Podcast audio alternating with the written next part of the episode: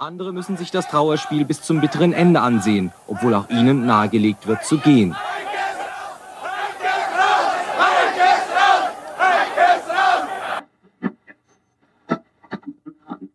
Reitmeier schien die Bälle wie magisch anzuziehen.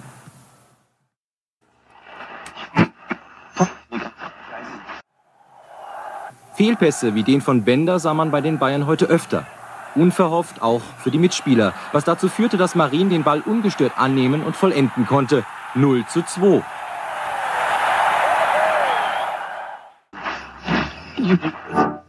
Wir am Ende, und das muss man ganz klar sagen, sang- und klanglos abgestiegen sind. Also, wenn es immer heißt, Männer können nicht leiden und können keine Gefühle zeigen, beim Fußball geht es sehr gut. Also wenn es in den Beziehungen nicht funktioniert, aber beim Fußball funktioniert es. Also ich habe noch nie so viele, so viele Männer auch weinen sehen nach so einem Abstieg und da war ja nur beschäftigt, irgendwo hinzugehen und zu trösten und also das, das tat mir echt weh. Aber für die ist das halt das, das Leben.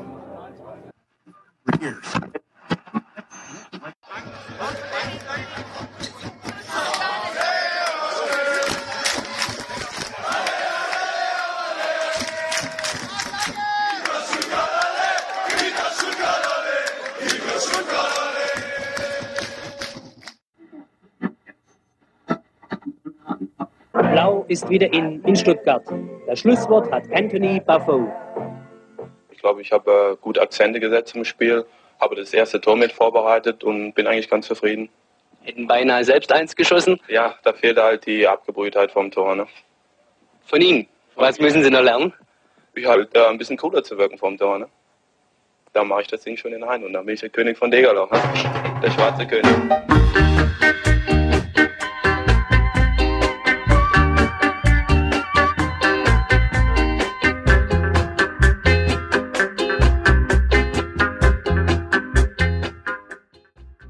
Herzlich willkommen zu einer neuen Ausgabe des Hörfehler-Podcasts. Mein Name ist Nick und ich begrüße euch recht herzlich zu einer ziemlich besonderen Folge, denn sie steht unter einem, naja, lachenden und weinenden Stern. Lachend, weil ich durfte mit Klaus und Olli zwei wunderbare Gäste begrüßen zu dieser Ausgabe, die sehr, sehr unterhaltsam, extrem nerdig über die Stuttgarter Kickers erzählen werden.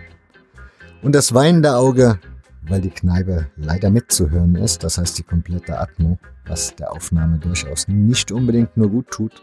Ich kann es aber leider, leider nicht ändern im Nachhinein. Insofern ist das jetzt nun mal so. Empfehle euch aber, sollte es euch über Kopfhörer etwas zu anstrengend werden, dann könnt ihr es auch über den Computer oder ja, über die Audioanlage hören. Ich zumindest habe die Erfahrung gemacht, als ich es am Laptop gehört habe im Vorhinein. Das war für mein Empfinden durchaus wesentlich angenehmer, zumal die beiden für mich da durchaus auch besser zu verstehen waren. Kann aber auch ja, Einbildung sein, ich weiß es nicht. Wie dem auch sei, ich würde mich trotzdem freuen, wenn ihr euch die Folge gebt.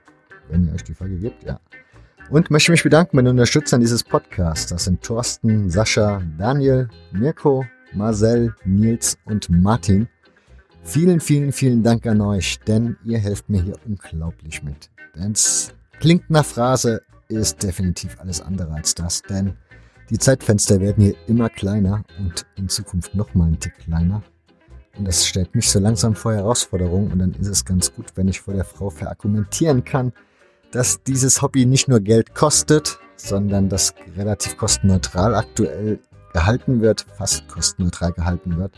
Und vielleicht gibt es ja die Möglichkeit in Zukunft durch weitere Spender oder Unterstützer in die Situation zu kommen, dass ich eben auch sagen kann, Chef, ich gehe heute mal freitags ein paar Stunden eher, damit ich die Möglichkeit habe, einfach mich an den Podcast zu setzen und zu schneiden, ohne dass ich das gleich an anderer Stelle wieder abknipsen muss. Insofern, wenn ihr vielleicht Lust habt, eben den Podcast auch zu unterstützen oder Bock habt, diesen Podcast weiter zu hören, wäre es schön, wenn ihr euch überlegen würdet, ob ihr vielleicht diesen Podcast unterstützen möchtet.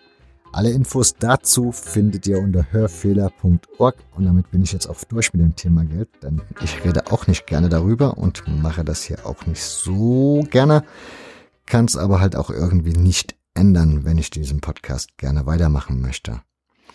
Das dazu, jetzt entlasse ich euch in diese Sendung Nicht ohne euch aber nochmal darauf hinzuweisen, wenn das Gespräch zu Ende ist, trotzdem noch bitte weiter dranbleiben, denn es gibt auch in dieser Ausgabe eine Podcast-Empfehlung. Und nun viel Spaß. Ich bin Oli Weber. Ich bin ein spätberufener Kickers-Fan. Zum ersten Mal auf dem Schirm hatte sie erst 1987, als sie einen der größten Vereinserfolge feiern durften. Der Einzug ins DFB-Pokalfinale in Berlin damals. Meine eigentliche alte Liebe ist die Frankfurter Eintracht, die ich als Kind in mein Herz geschlossen habe. So mit sieben, ich bin Jahrgang 70, als die Eintracht damals in der Bundesliga war. Ich komme auch nicht direkt aus Stuttgart, sondern ich aus dem Umland Richtung Metzingen, Reutlingen bin ich aufgewachsen. Und da war, das war VfB Country sozusagen. Da waren 80, 85 Prozent VfB-Fans. Und die Kickers, ich kannte also keinen, bis ich dann nach Stuttgart gezogen bin, 1996, ähm, der für die Kickers war. Und den habe ich dann erst später so kennengelernt, peu à peu. Leute, die vor allem da oben gewohnt haben, in Dägerloch oder in den anderen Vororten von Stuttgart, da oben Sillenbuch, Heumann und so weiter. Und da habe ich gemerkt, Moment, es gibt ja noch einen anderen Club hier in Stuttgart. Und bin dann als erste Mal hingegangen, bezeichnenderweise bei einem Auswärtsspiel von der Eintracht. Das erste Zweitligajahr der Eintracht 1996, 1997. Und habe mir da ein Spiel angeguckt und bin dann über die Jahre später immer mehr dahin gegangen. Und so hat sich die, haben sich die Kickers sozusagen zu meiner neuen Geliebten, wenn man so will, äh, entwickelt.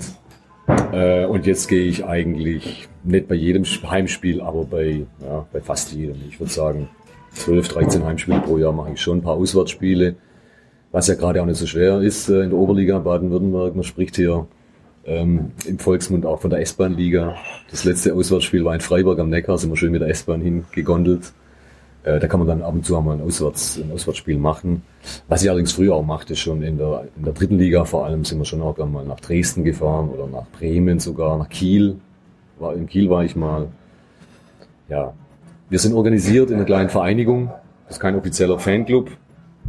Aber haben uns irgendwann mal zusammengeschlossen, sozusagen langjährige Kickers-Fans, also wirklich Fans, die seit Kindestagen auch Kickers-Fans sind. Ähm, und die Gruppe besteht jetzt so aus 20 Personen ungefähr. Und also unverbindlich wird, man trifft sich halt im Stadion, ist dann auch mehr so ein kleines gesellschaftliches Ereignis geworden. Der Sport, der Fußball steht zwar immer noch im, im, im Mittelpunkt, im Vordergrund, aber ähm, ehrlich gesagt gehe ich nicht mehr unbedingt nur wegen der Qualität der Spiele hin, sondern auch um sich auszutauschen mit den, mit den anderen Leuten halt, was denn sonst so los ist. Äh, weil die Spiele mittlerweile haben schon ein Level erreicht, wo ist es halt Amateurlevel, muss man einfach sagen. Also Ballstaffetten über mehr als drei Stationen kann man an, der, an einer Hand abzählen. Und ich meine, das pro, pro Saison, ja, nicht pro Spiel. Also das muss man schon sagen. Aber trotzdem, ich meine, äh, ja, Liebe kennt keine Liga, das kann man so sagen. Der Club ist benannt nach einem, nach einem Kickers Idol. Radio, hau mal den Klaus dazwischen. Ja, gerne. Das sich auch noch vorstellen. Ach so. Bei dir habe ich aber schon gelesen, dass du auch nicht seit Anfang an Kickers-Fan bist, ne? Ja, das stimmt. Ich bin in äh, Stuttgart zwar geboren, aber im äh, Umland von Stuttgart in Ludwigsburg aufgewachsen.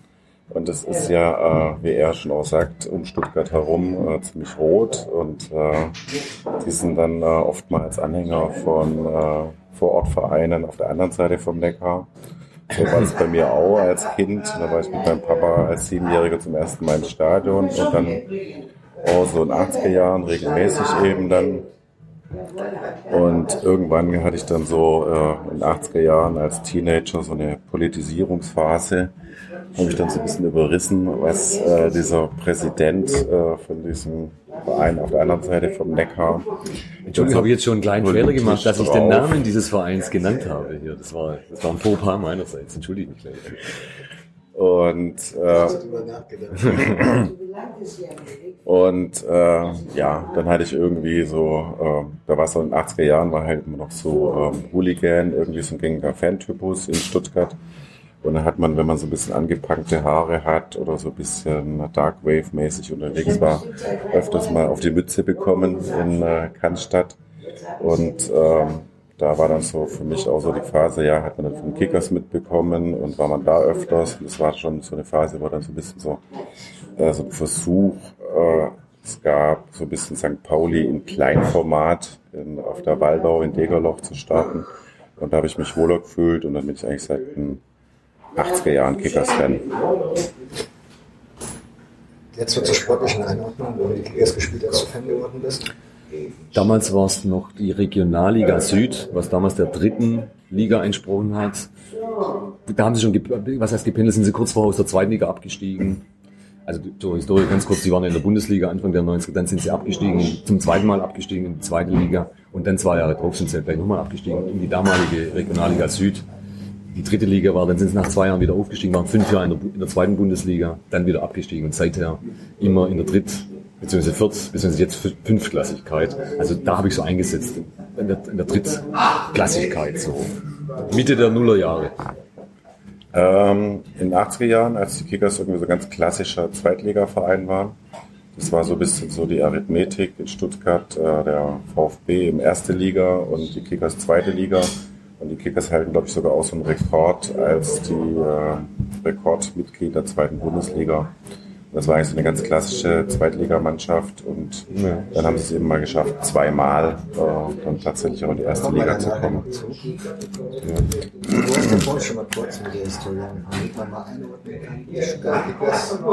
Ja? Seit 1899 wurden sie gegründet als reiner Fußballverein. Die, die Ursprünge liegen also darin, dass sich Leute von einem anderen Club äh, abgespalten haben, weil dort Rugby noch gespielt wurde, was damals relativ üblich war, Ende des 19. Jahrhunderts. Und die wollten sich rein auf den Fußball und die Leichtathletik konzentrieren. Und dann haben sie den FC Stuttgarter Kickers, Kickers damals noch mit C, also C vorne geschrieben, gegründet, was sozusagen der erste reine Fußballverein dann hier in, in Stuttgart war. Und seit 1905 haben sie dann auch das Stadion bezogen, in dem sie jetzt noch spielen. Das, das wird behauptet äh, in den einschlägigen Websites und Fachliteratur, dass das der Club ist, der am längsten ununterbrochen in einem Stadion in Deutschland spielt. Was nicht ganz stimmt, weil in Bundesliga-Zeiten mussten sie ins Neckarstadion ausweichen damals. Und auch bei größeren Spielen oder auch zwischendurch, als umgebaut wurde, wurde immer mal wieder im Neckarstadion gespielt. Aber es war ja immer die Heimat des Vereins. Das ist ja erst relativ spät verkauft worden. Also von daher hast du ja trotzdem in der Zeit ja auch immer noch die beste Heimat. Ja, ja, natürlich, genau, genau. Sie konnten halt ein paar Spiele pro Saison mal nicht machen. Ähm, es gab noch so, so kuriose Sachen wie, heute würden wir es Double Features nennen, dass VfB und Kickers nacheinander im Neckarstadion gespielt haben, damals Ende der 60er Jahre, meine ich. Äh, wo man, womit man einfach dem Zuschauerschwund damals, glaube ich, entgegenwirken wollte, hat aber auch nicht so richtig funktioniert. Es gab es nur ein paar Mal. Aber sonst ist, ist das, das Waldau-Stadion, wie es, oder Kickers-Stadion, wie es heute noch genannt wird, ähm, die Heimstatt seit 1905 für die Kickers. Ich habe gelesen Wikipedia, ich habe alles auf Wikipedia gelesen. Mhm. Das ist eine gute Seite. Ja, genau. Vielleicht. Das wirst werdet ihr mir dann so im Laufe des Tages abends dann Mhm. kundtun, ob das passt. Gelesen, auf den Golanhöhen wird das auch gerne, oder wurde das gerne genannt. Weil das Degerloch ist ja scheinbar relativ hoch von Stuttgart gelegen. Richtig. Also erstmal heißt nicht das Degerloch. Und der üblichen Vereinsmitglieder, wobei ich dazu dann irgendwie komischerweise nichts mehr gerade gefunden habe, bei den. Ja. Also der Ausdruck Gol- Golanhöhen ist mir unbekannt. Cool. Mir, ist es, mir ist es unbekannt. Die, die, die Höhen ist natürlich ist so, das liegt auf knapp 500 Meter Höhe, damit auch eines der höchstgelegenen Stadien in, in Deutschland. Ähm, ja. Und das heißt in Dägerloch und nicht im Dägerloch. Wie es gern auch heute noch bei, bei in, wenn, wenn die Kickers mal überregional wieder tätig sind, gern im Fernsehen auch immer noch genannt wurde. Im Dägerloch. Das ist also falsch, dass es an der Stelle gleich mal richtig äh, stellen kann. In Dägerloch, abgeleitet von dem Stuttgarter Stadtteil Dägerloch. Genau, es ist alles andere als ein Loch, sondern es ist auf der Höhe und es ist ein sehr reicher äh, Stadtteil von äh, Stuttgart. Da steht der Fernsehturm, das Wahrzeichen der Stadt. Und äh, Golanhöhen kommt daher, dass eben wegen dieser Höhenlage ist es da oft fünf Grad kälter als unten hier im Talkessel. Und in, zu Zweitliga-Zeiten, so hat man das zum Beispiel bei der Recherche für mein Buch äh, Freddy Bobic erklärt, äh, war da oft dann eben so Eisschollen im März noch und äh, November oder eben dann halt, äh, ja, und es wurde trotzdem eben in der zweiten Liga gespielt und die Gegner hatten Angst und äh, da hochzukommen, weil es halt irgendwie immer sehr körperlicher Fußball war, was die Kickers gespielt haben und viel gegrätscht, viel gekämpft. Und äh, man hatte dann tatsächlich einen Heimvorteil, weil man halt auf diesen scheinbaren Eisplatten dann wohl auf der Nähe der Eckfahne dann besser zurechtkam. Rasenheizung gab es eben damals noch nicht. Und dann äh, waren die Kickers wohl sehr heimstark und dann äh, sagen die alten Stuttgarter, sprechen dann von Golanhöhen, weil das wohl eine uneinnehmbare Festung ist. Ich kann mich nur an ein Spiel erinnern gegen, gegen SC Freiburg im DFB-Pokal. Ich glaube das Viertelfinale war das sogar, müsste 1999 rum gewesen sein. Das war im Dezember das Spiel und ich war ziemlich, man kann ja ziemlich nah ran an den Rasen dort. Man kann ihn fast berühren eigentlich, wenn man dort den Zaun durchgreift und der war komplett durchgefroren. Eigentlich hätte ich schon nicht spielen können. Ja. Gab keine Rasenheizung, wie gesagt. Und das Spiel wurde angepfiffen und die Kickers haben dann auch entsprechend, das Ergebnis weiß ich nicht mehr, aber wir haben den SC Freiburg aus dem Pokal raus, rausgeworfen dann damals. Hat sicher sehr viel mit, mit dem Platz auch damals zu tun gehabt. Ihr habt ja gerade erzählt, wie ihr klein wart oder Kinder wart, waren die Roten schon die Großen. Die älteren Zuschauer dürften ja wahrscheinlich schon ein anderes Bild der zwei Vereine haben, so in ihrer Vergangenheit. Weil die Kickers waren ja eigentlich mal ganz lange die Nummer 1 in Stuttgart. Nicht nur in Stuttgart, aber vor allem hier. Ja. Ja, kriegt man das noch mit, wenn man sich mit den Eltern unterhält, dass sie dann ein bisschen anderes Bild haben vom Verein als man selbst? Jein. Ich sag mal, wir kennen noch einen, der sein erster Stadionbesuch war 1949. Der ist mittlerweile 76, glaube ich. Ähm, und in der Zeit war es tatsächlich so, dass es noch, ähm, noch, äh, noch ähm, Paar Paar war. Ne? Also dass noch ebenbürtig waren, die Kickers und der VfB. 49 war eigentlich das letzte Jahr, wo man noch von der, von der Augenhöhe sprechen konnte. Im nächsten Jahr ist der VfB, jetzt habe ich den Namen doch genannt. Ne? Im nächsten Jahr ist der, ist, sind, sind die dann äh, die Brustringträger Meister geworden 1950 und die Kickers sind abgestiegen aus der damaligen Oberliga Süd. Und das war dann, als es gekippt ist. Aber in der Tat, vor dem Ersten Weltkrieg waren die Kickers ganz klar die Nummer eins in, in Stuttgart. Der VfB ist ja erst gegründet worden, fusioniert, glaube ich, 1993. Nee, 93 hatte sich der Vorgängerverein Ja, gegründet. richtig. Fusion war so um 1911 rum, glaube ich. Da waren die Kickers schon sehr etabliert. Sie hatten mehrfach schon die Süddeutsche Meisterschaft gewonnen. Sie waren 1908 deutscher Vizemeister. Im Finale gegen die Victoria Berlin damals verloren. Ähm, und der Schirmherr des Clubs war damals dann auch schon nach dieser Niederlage 1908 der Herzog von Württemberg, der damalige, der, ich glaub, der Neffe des regierenden Königs war das damals. Und da kommt übrigens auch der Ausdruck der blaue Adel noch her, da kommen wir vielleicht später auch noch drauf. Aber bis in der Zeit waren die Kickers ganz klar die Nummer eins. Der VfB hat dann aufgeholt, so Mitte der 20er Jahre, und hat sich dann so, hat sich dann langsam angenähert. Aber von den Erfolgen her waren die Kicker, Kickers bis ähm, Ausbruch des Ersten Weltkriegs immer der erfolgreichere Club. Und nach dem Zweiten Weltkrieg hat sich fortgesetzt. Aber wie gesagt, im Jahr 1950 ist es gekippt, muss man ganz klar sagen. Ich glaube, die hatten einfach den Vorsprung, weil sie, weil sie sich als Fußballverein schon gegründet haben. Sie wurden schnell populär, was wahrscheinlich auch schon mit dem Stadion zu tun hatte. Sie haben eine Tribüne dort gebaut, das war ein richtiges Stadion dann schon. Ähm, mit die Tribüne, die im Nachbau ist vom, vom, ähm, von der Haupttribüne vom Arsenal, London Stadion, vom alten Highbury Park. Nachbau in, in kleinerer, in 1 zu 3 Format sozusagen. Ja, ja. Und äh, das hat die sicher attraktiver auch gemacht. Und dann, der, dann kam halt Erfolg zu Erfolg und das hat sicher dazu geführt, dass die Kickers da die Nummer eins waren. Worüber ich nichts gefunden habe, ist normalerweise, gerade wenn Städte so zwei Vereine haben, dann gibt es immer so die Mehrheit. Der eine ist dann immer so der, Kle- der Club der Ja. kleinen Leute, der andere ist der Ja. Club der großen Leute. Ja. Ist das dann Stuttgart? Ich habe ja gerade gesagt, der blaue Adel deutet es so ein bisschen an, dass man meinen könnte, die Kickers wären der Club der Oberschicht gewesen oder wären es immer noch. Ähm, in der Tat gibt es da wenig Quellen, habe ich auch nichts Belastbares gefunden, aber es ist wenig wahrscheinlich. Man kann eher sagen, dass, es, dass die, die Fans sich aus, aus der gleichen Schicht rekrutiert haben, nur eben in unterschiedlichen Stadtteilen waren. Ist eher so, also dass der VfB der Arbeiterclub sein soll und die Kickers der großbürgerliche Club. Ich glaube, das ist ein Mythos. Ja gut, man kann auf jeden Fall sagen, die Kickers kommen ja wie gesagt eben aus dem Stadtteil Degerloch. Und der Stadtteil Degerloch ist ein sehr reicher Club. Das sind schon auch, äh, ja, schon sehr bürgerlich äh, und reich, also alles andere als ein Arbeiterbezirk. Ja. Und ähm, da gab es eben auch sehr viele jüdische Leute, die wohl auch wohlhabend waren und so weiter. Also es ist kein jüdischer Verein, aber äh, man sieht ja auch an den, an den drei Davidsternen im Vereinswappen, ähm, dass es da jüdische Wurzeln gibt. Und ähm, das ist vielleicht auch ein Hintergrund, warum es eher so der bürgerliche Verein war, weil entsprechend auch so ein wohlhabendes Klientel da eben so ein bisschen dahinter stand und nicht eben äh, unten am Neckar, wo eben dann äh, die Werke von Daimler-Benz und so weiter sind, wo dann eher die Arbeiterschaft ist. Wie werdet ihr das überhaupt so einschätzen? Waren die Kickers je ein Stadtteilverein oder waren die Kickers eigentlich immer so ein Verein für ganz Stuttgart? Ja gut, es ist eben so ein bisschen, äh, wir kommen ja beides oder sind zumindest beide im Umland äh, von Stuttgart aufgewachsen, bevor wir dann nach Stuttgart gezogen sind. Und es ist halt tatsächlich so, wie man das auch äh, in anderen Städten hat, wie zum Beispiel München. Äh, ja, gut, man kann jetzt nicht sagen, Stuttgart ist blau, ja. Aber es ist natürlich schon so, die Stadt, äh, da sind die Kickers natürlich irgendwie stark vertreten und haben da halt da schon ihre Anhängerschaft.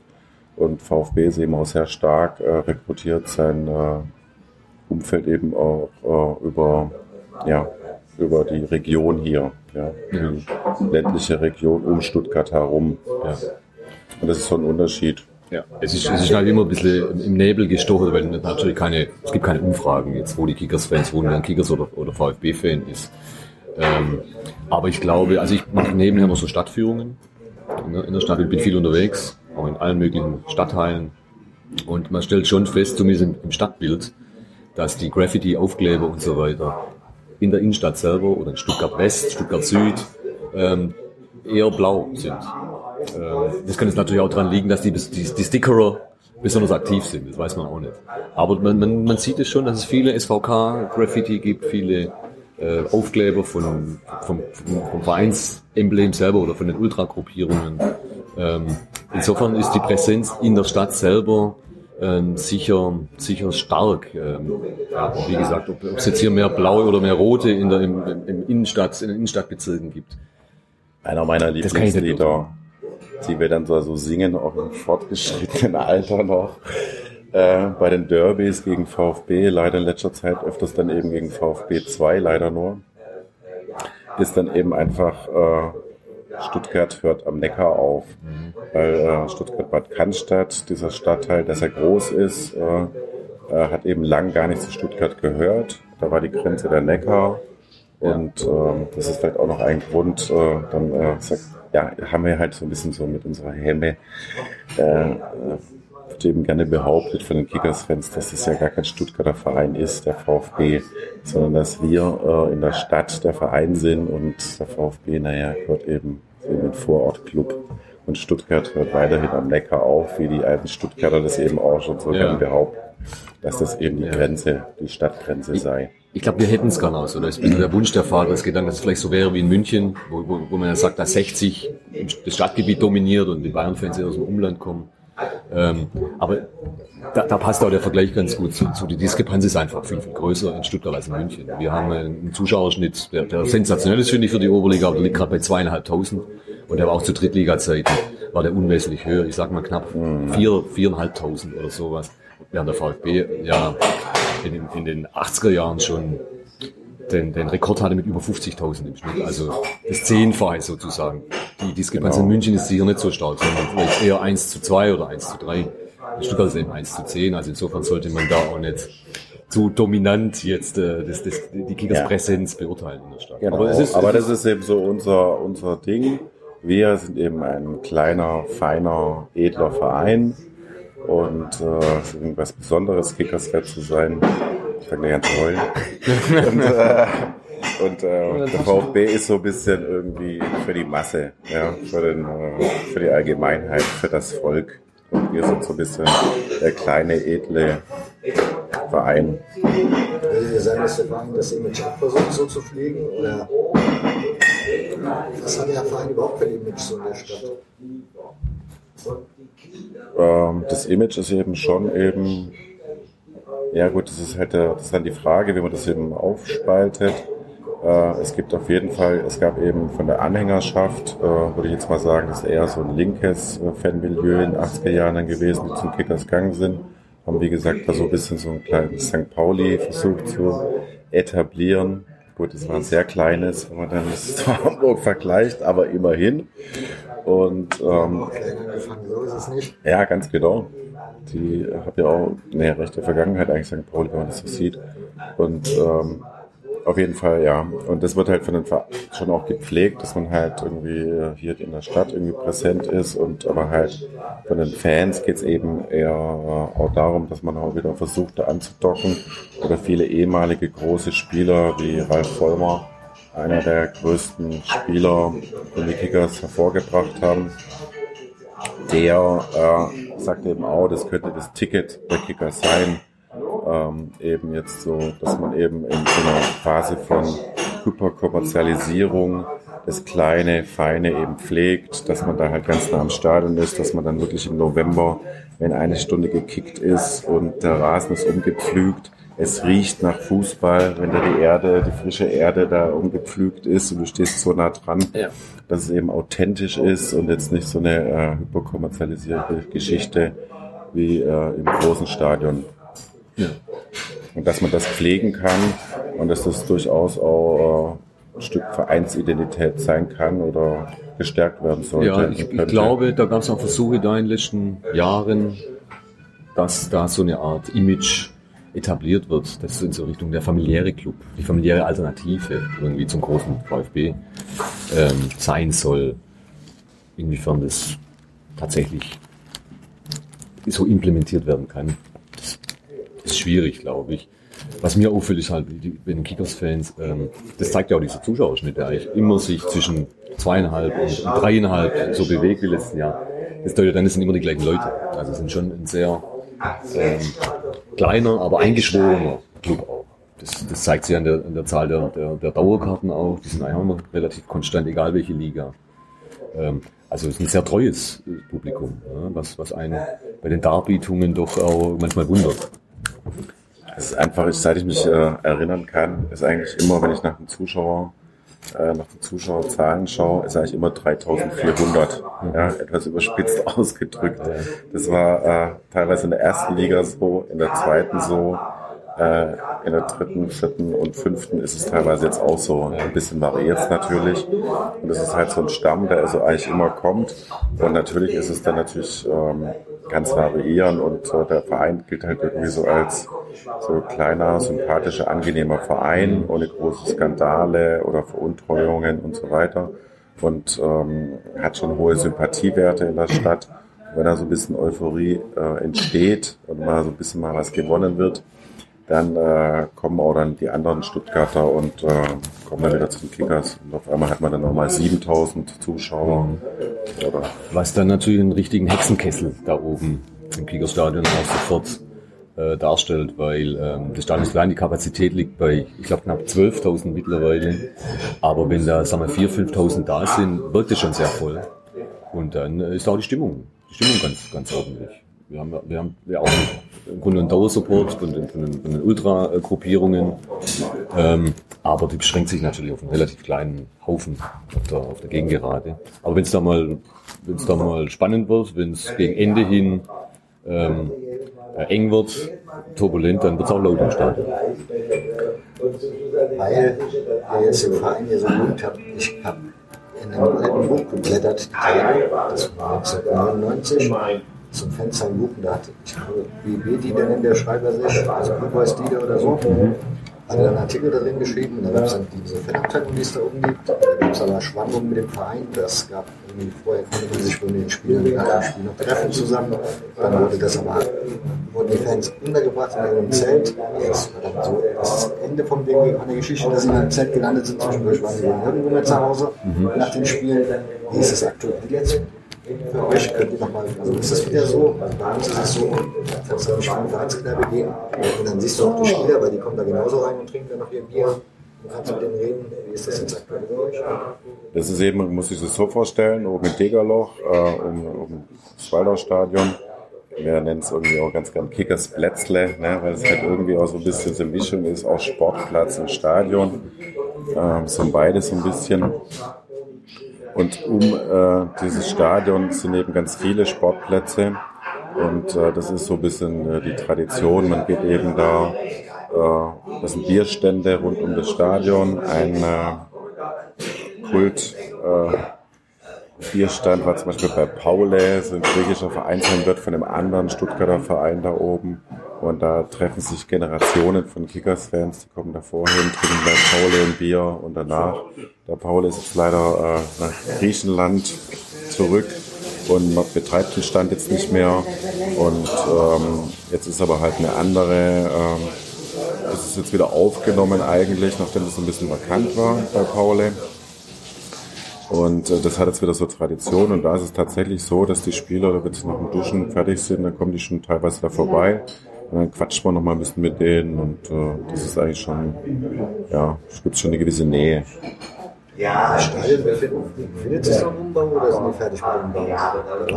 Zuletzt auch wieder das, ist der irgendwie gefühlt, ist das Kickersstadion mit der Dauerbaustelle. Ich habe keine oft, also ich war einmal dort, so Anfang des Jahrtausends war das, da stand ich auch hinter, im Hintertorbereich im Gästeblock, mhm. da stand ich auf dieser, auf der Heimpublikum steht. Mhm. Ja. Ja. Vorne im Block. Ja. Also irgendwie gefühlt, wie sieht das momentan aus, das Liga Der letzte Umbau hat Ein Schmuckstück. Absolut. Muss man sagen. Der letzte Umbau hat eigentlich stattgefunden zu Drittliga-Zeiten. Da wollte man das Stadion, glaube, sogar Zweitliga-tauglich machen. Und die Haupttribüne hat nicht mehr ausgereicht, weil der DFB vorschreibt, dass 2000 Sitzplätze auf der Haupttribüne vorhanden sein müssen. Und das war der letzte große Umbau. Wurde alle Tribüne abgerissen und eine neue Tribüne hingestellt, die jetzt die ganze Spielfeldlänge einnimmt. Mit 2000 Sitzplätzen. Den Umbau, auf den du anspielst, war vielleicht der, von der vom gegengeraden Dach, das marode war.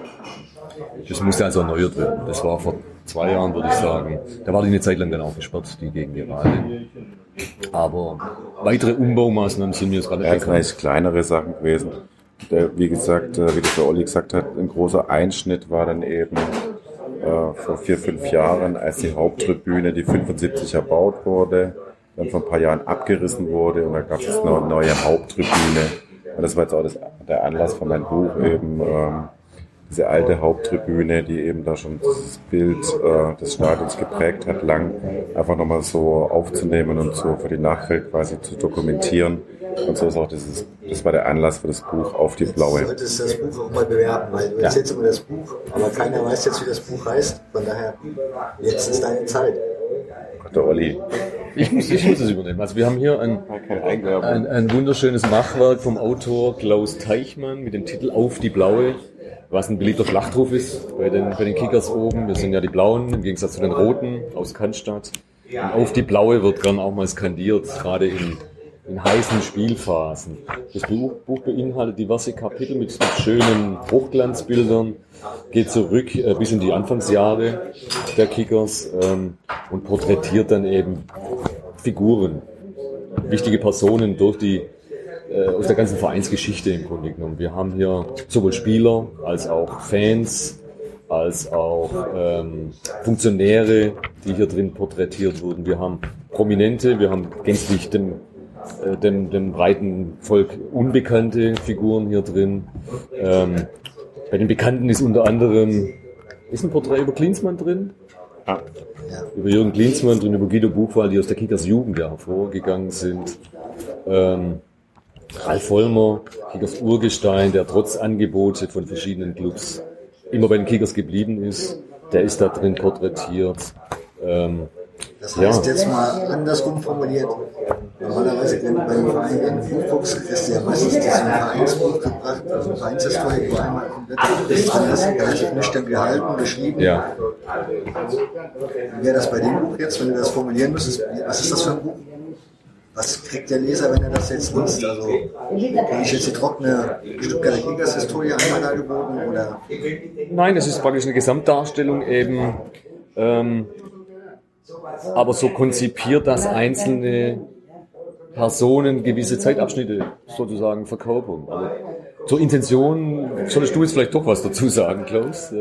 Ja gut, meine Idee war eben einfach die wichtigsten Stationen des Vereins so ein bisschen nachzuzeichnen seit 1899, was natürlich irgendwie einigermaßen äh, schwieriges Unterfangen ist bei einem Verein, der eben so viel Tradition hat. Da musste ich mich ohnehin schon auf die wichtigen Sachen äh, reduzieren. gibt es eben historische Kapitel und äh, dann äh, Porträts von einzelnen Spielern, eben den ganz großen, die man eben auch verbindet mit den Kickers, wie Buchwald, Klinsmann, äh, Allgöwer und so weiter. Und dann eben auch ähm, einfach wichtige Leute die, im Verein wie Willi Mast, der schon den Kickersbus seit Jahrzehnten fährt. Und äh, ja, und eben ein Anlass war eben diese Haupttribüne, da, als klar war, dass die fallen wird, nochmal so ein bisschen auszuleuchten und äh, für die Nachwelt zu dokumentieren, weil halt die für viele Kickers-Fans eben auch so ein das Stadionbild prägt. Das heißt, diese alte Haupttribüne war beliebt bei euch. Ja, ich fand sie, gut, wir sind keine Haupttribünenfans. Ja, da, da war ich ganz selten eigentlich. Aber von der Architektur her vom Anblick her fand ich die alte eigentlich schöner irgendwie. Sah gemütlicher aus. Und ich kann mich immer erinnern, ähm, in den 80er Jahren war diese Haupttribüne eben auch mal so richtig dann gut besetzt. Ne? Die war eben klein, hatte nicht so ein riesen Fassungsvermögen, aber sie war eben dann voll. Und es gibt dann halt irgendwie tolle Sportbilder aus den 80er Jahren, wie der Klinsmann, äh, der junge Klinsmann, äh, oft irgendwie körperlich etwas unbeholfen, äh, für die Kickers halt äh, seine Tore grätscht, ja fast schon, ne, vor dieser vollbesetzten Haupttribüne. Und das war halt, ist halt aber auch so ein bisschen so ein Ausdruck für so eine, für die besseren Zeiten der Blauen. Du hast ja jetzt, oder ihr habt ja gerade eben jede Menge Namen erzählt von ehemaligen Spielern. Hast du die alle zu Wort, zu Wort bekommen? Also haben die alle die Rede und Antwort gestanden? Ja, also das ist tatsächlich so. Diese äh, Kickerspieler, die äh, zeichnen sich oftmals durch eine hohe Vereinstreue aus. Und äh, sogar Jürgen Klinsmann äh, war auch äh, sofort bereit, als er schon Nationaltrainer in Amerika war, irgendwie nochmal über seine Zeit äh, bei den Kickers zu sprechen und ein Interview zu geben, ein langes und ausführliches. Also sie erinnern sich schon alle gern an ihre Kickers-Zeit. Also für Klinsmann weiß man zum Beispiel, dass er immer wieder auch gern kommt und zum Beispiel so ein äh, älteres Ehepaar, das den äh, VIP-Raum äh, betreut und äh, äh, dann eben Kuchen backt irgendwie für die Spieler in der Halbzeit, dass sie so ein bisschen irgendwie wieder Zucker haben und wieder Energie kriegen, die es seit Jahrzehnten schon macht. Äh, dann eben, wenn er mal da ist in Stuttgart und mit seinen Kumpels Allgöver und äh, bald mal wieder zum Blauen geht, dass er dann immer noch ordentlich vorbeigeht und da Hallo sagt. Obwohl, hattet ihr jetzt auch schon erwähnt, ne? Der war da auch jetzt zuletzt bei euch aktiv in Funktion.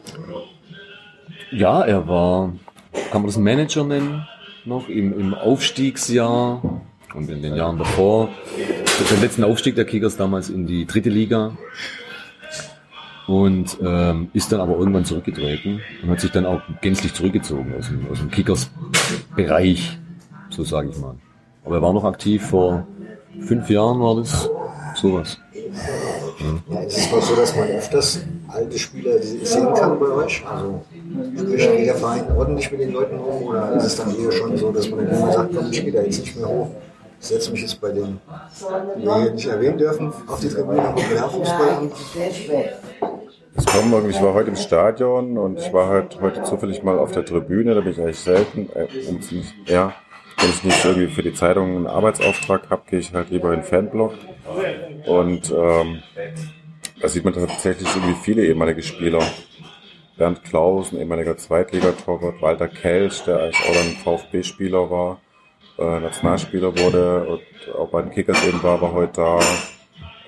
Äh, Fürther, so eine 60er Jahre, 60er Jahre Idol und äh, die alten Blauen, die kommen dann schon. Und da ist irgendwie schon einige da. Ralf Vollmer ist oft da. Ja, eben hatten wir ja schon über die Historie gesprochen. So ein bisschen. Wir haben so beim Ersten Weltkrieg hängen geblieben. Wie sah es denn nachher dann aus? Also zum Beispiel so Entschuldigung. Ich glaube, das habe ich mal gestaltet früher. Darf ich mal gucken? Ja. Meins ist es Gestaltet. Grafik. Aha, schön. Von wann ist denn das Buch? Ich glaube, das ist zum 100-Jähr- zum 100-jährigsten. so, 1999 oder zum Aufstieg, bin mir nicht ganz sicher. Zum ersten ein Erstliga-Aufstieg. Nimm jetzt jetzt ruhig, äh, guck jetzt ruhig kurz an. Wir machen hier gerade ein kleines Interview. Wir machen ein, ein Interview. Ah, so. Ja, insofern, aber ist schon ganz interessant, wenn man den Gestalter, den grafischen Gestalter des Nee, ich habe mal eins Kickers- gemacht. Ich weiß Ja, nicht, ob es das- sich um dieses Buch handelt. Ich Ja, es gab zwei von der Sorte. Ich habe eins so gemacht, um die Jahrbücher gab's. 70er Jahre, wo die Kickers aufgestiegen sind äh, in die Oberliga, die erste Liga. Jetzt noch mal ein Impressum gucken. Das müsste vielleicht in den 60ern auch gewesen sein. Nee, nee, es war 70er. Das sind sie in der zweiten Bundesliga Süd gewesen. Ich suche hier gerade Oberliga Namen. Südwest, das war davor, vor Bundesliga-Zeiten. Ihr habt Oberliga Süd gespielt. Aber die haben es total übernommen. Das Design, ja. Das Design Ich glaube, mir sagt das Buch auch was, was, was Sie meinen. Ja. ja. Aber es hat ein anderes Format auch, glaube ich. Es war kleiner. Genau, genau. Das war kein DIN A4. Interessant. Gut, gut. Ja, Jungs, macht's gut. ja danke. Alles gut. Ah, das ist schon. Man sieht doch hier, wie die Kickers äh, präsent sind auch noch in, in, in allen Generationen. Ja, ja, da stellt sich einer zu und redet mit über die Kickers. Also der Verein lebt noch tatsächlich. Ja, absolut. Du hast es gefragt zur Historie. Zwischen den zwei Weltkriegen. Zwischen den zwei Weltkriegen spielt, spielt wahrscheinlich ab 1933 eher auch an. Von mir aus können wir auch da ansetzen. Ja. Dann sind wir ja nochmal bei den drei Sternen, die ihr ja schon im Vereinswappen angesprochen hattet. Ich vermute mal, das dürfte ja dann irgendwelche Auswirkungen gehabt haben. Ich verbinde die Stuttgarter Kickers ja mit dieser, was viele süddeutsche Vereine gemacht haben, diese eine Schrift, die es da gab, die die alle unterschrieben haben, fast alle unterschrieben Ja, haben. Direkt. ja. Die Kickers waren also relativ früh scheinbar schon dabei. Ja. Was weiß man so über die Zeit? Also ist die aufgearbeitet worden vom Verein selbst? Oh, also die ist aufgearbeitet worden. Es gibt auch ein, äh, ein Statement der Kickers zu dieser zur Nazi-Zeit.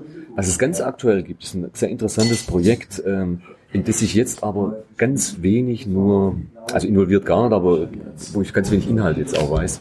Das wird allerdings am kommenden Montag vorgestellt, und zwar in Rosis Pinte am Hölderlinplatz, wenn ich dieses Name-Dropping mir auch mal erlauben darf. Ähm, und da würde ich mehr darüber erfahren. Das ist also wohl eine ganz tolle äh, Recherche und Präsentation und eine Broschüre, die daraus entstanden ist, die auch vom DFB äh, einen Preis erhalten hat, dessen Namen jetzt gerade auch nicht äh, präsent ist. Ähm, aber ich selber bin da äh, wenig drin. In der Tat war es so, was man weiß, äh, ist, dass die Kickers, wie die meisten deutschen Vereine, ähm, sich von den jüdischen und marxistischen Vereinsmitgliedern getrennt haben. Sie haben, sie haben sie also rausgeschmissen damals und zwar schon relativ früh, also in 33. Irgendwann relativ kurz nach der, nach der Machtübertragung an die Nazis. Ja. Genau. Also diese Zeit, äh, gerade äh, im Dritten Reich, ist jetzt jüngst sehr gut aufgearbeitet worden von dem ähm, Frank Baum zum Beispiel innerhalb von einem Fanprojekt. Ja. Äh, und die haben äh, zum 120. Vereinsjubiläum vor einigen Wochen haben die im Stadion äh, bei dem Festakt auch ihre Ausstellung dann präsentiert. Äh, und die haben das dann sehr schön aufgearbeitet, dass die Kickers eben ganz genau bei diesem Beschluss eben auch dabei waren. Eben, es gibt eben starke jüdischen Wurzeln. Kann aber auf keinen Fall sagen, dass die Kickers sich da so nicht mit Ruhm bekleckert hätten, sondern also, da gab es schon so einen gewissen vorauseilenden Gehorsam und die haben ihre jüdischen Mitglieder dann rausgeworfen, aufgrund von diesem Beschluss, den sie da freiwillig beigetreten sind. Es wird aber eben äh, der Frank Baumann und seine Mitstreiter am Montag in Rosis Pinte auch nochmal im Rahmen von einem Kicker, regelmäßigen Kickers-Stammtisch, der dort stattfindet, irgendwie darstellen. Und sie haben eben dann auch so den vom DFB für solche Projekte ausgelobten zweiten Preis bekommen. Ansonsten sportlich war die Zeit relativ, ne? Ich glaube, ich ein großes Jahr, wo sie noch mal ziemlich erfolgreich waren. Zwischen 33 und 45. Ja, sie haben also dann relativ regelmäßig in der, in der Gauliga, wie sie dann Nazis sind, vorher, ich glaube A-Klasse Württemberg, haben sie vorne mitgespielt und sind auch Meister geworden, was dann zur Teilnahme an der süddeutschen Meisterschaft berechtigt hat. Und wenn man da weiterkam, zur Teilnahme an der Endrunde um die deutsche Meisterschaft. Und das war dann letztmalig der Fall, ich meine 1939, als sie dann in einem, in einem Eliminationsspiel gegen Admira Wien, Österreich war ja schon ja schon okkupiert und äh, ins Reich eingegliedert. Ähm, gegen Admira Wien im Neckarstadion damals verloren haben vor 70.000 Zuschauern, was bis heute noch praktisch Vereinsrekord äh, darstellt. Das war so der letzte Höhenflug historisch, kann man, kann man sagen. Abgesehen von der DFB-Pokalfinalteilnahme 1987, um das nochmal kurz zu erwähnen. Zu der kommen wir mal. Gut. Weil da haben wir ja eigentlich, müssen wir beide da ja extrem drin sein. Ja. Ihr habt jetzt aber schon erzählt, 49 ging es dann los. Hast du ja gesagt, hat sich das Blatt so ein bisschen gewendet. Ja. Die waren bis dahin immer erstklassig, oder? Ja. Toujours, ja. Es gab keinen keinen Abstieg. Wie gesagt, ich habe jetzt die Wikipedia-Seite der Stuttgarter Kickers gelesen. Ja. Und für mich liest sich das in einem fort, wenn man so will, als war man bis dahin auch wirklich immer die Nummer eins. Also die anderen spielten eigentlich keine wirkliche Rolle. Ich glaube, so erst, erst wenn der Erstzeit wurden so ein bisschen auf sportlich. Aber Ja. der Verein war bis ja, ist einfach nur über die Süd im Grunde, wo man den immer ist. Ja, wie gesagt, der VfB hat irgendwann aufgeschlossen dann. Mitte, Ende der 20er Jahre. Die aufgeschlossen? Weiß man das? Waren dann die größeren Gönner dort auf einmal? Oder? Das erschließt, hab's hat sie mir nicht erschlossen irgendwie bei der Recherche, was da gekippt ist. Ich meine, es ist immer noch Fußball. Fußball entscheiden manchmal auch Kleinigkeiten, die besseren, die besseren Spieler, Verletzungspech, so Geschichten. Ähm, Aber das ist ja immer in diesem Jahr, also auch bei Wikipedia machen die das an diesem Jahr fest, wo ich dann denke, das ist ein Jahr. Ich meine, da, das Jahr 1949. Deswegen bin ich ja weder zu den anderen noch, wenn mhm. nächstes Jahr das auffolgende Jahr wieder anders läuft, mhm. bist du ja theoretisch wieder mit dem Boot. Also, ja. ja, es war natürlich ein schleichender. Niedergang sozusagen. Die, die Kickers, entscheidende Jahr war 1950 eigentlich, ähm, ich habe es vorher glaube ich erwähnt, 1948 hatten wir noch den sogenannten 100-Tore-Sturm, der 113 Tore in der Oberliga äh, in einer Spielzeit geschafft hat und zwei Jahre später kam dann der Abstieg. Und da war es dann so, dass die Zuschauerzahlen in der damaligen zweiten Liga ähm, auch drastisch gefallen sind. Und ja, vielleicht kann man vielleicht damals auch schon von einer, von einer Art ähm, von, des, von Einsätzen des, ähm, oder von der Geburt des Erfolgsfans sprechen. Das ist gut möglich. Der VfB war deutscher Meister. Gehen wir doch lieber zu einem deutschen Meister als zu einem Absteiger aus der, aus der ersten Liga. Und dann war der Niedergang, wie gesagt, schleichend. Das sieht man dann in den Zuschauerzahlen, die kontinuierlich zurückgegangen sind. Dann gab es noch einen Wiederaufstieg ähm, ähm, sofort, aber dann ein paar Jahre später wieder ein Abstieg, wieder ein Aufstieg, wieder ein Abstieg. So, und dann hat sich halt die Zuschauerzahlen entsprechend ja, reduziert. Das ist ganz klar. Wahrnehmung von außen betrachtet, einfach mal den geworfen, ohne zu wissen, ob das stimmt. Aber wenn man sich den anderen Vereinen anschaut, die hatten ja ihre Ausgliederung und da waren ja ein paar große Industriefirmen, die hier so angesiedelt sind am Start. Ist das etwas, was die Roten von Anfang an hatten und was die Kickers nie hatten? Oder hatten die Kickers früher auch mal die Unterstützung von den Autobauern hier so aus der Landschaft?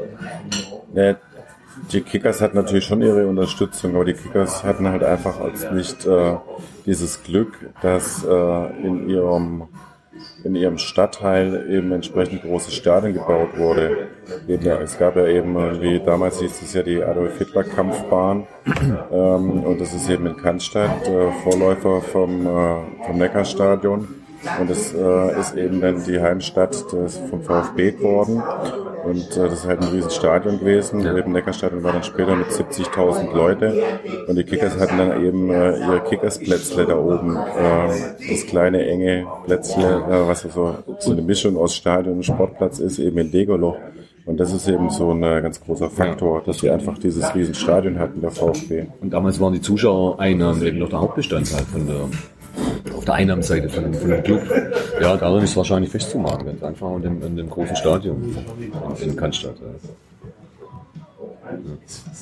Die, die, die Industrie, die Sponsoren haben nicht so die Rolle gespielt. Das zeigt sich ja bei der Historie der Kickersau, wo mit dem legendären Präsidenten Axel Dingwald-Metzner, äh, genannt ADM, ähm, ja auch noch so eine Phase des Mäzenatentums praktisch stattgefunden hat, was es heute auch nicht mehr gibt, dass praktisch ein, ein, ein, sozusagen ein Privatmann natürlich über seine Firma den Club sponsert. Das würde heute gar nicht mehr funktionieren, weil so eine mittelständische Firma das ja gar nicht mehr stemmen kann. Das ging damals eben noch äh, bei den Kickers und das war ein großer Anteil von dem, dass die sich auch gehalten haben in der, in der damaligen zweiten Liga. Dann, da kam viel viel Geld aus der, aus der Ecke natürlich.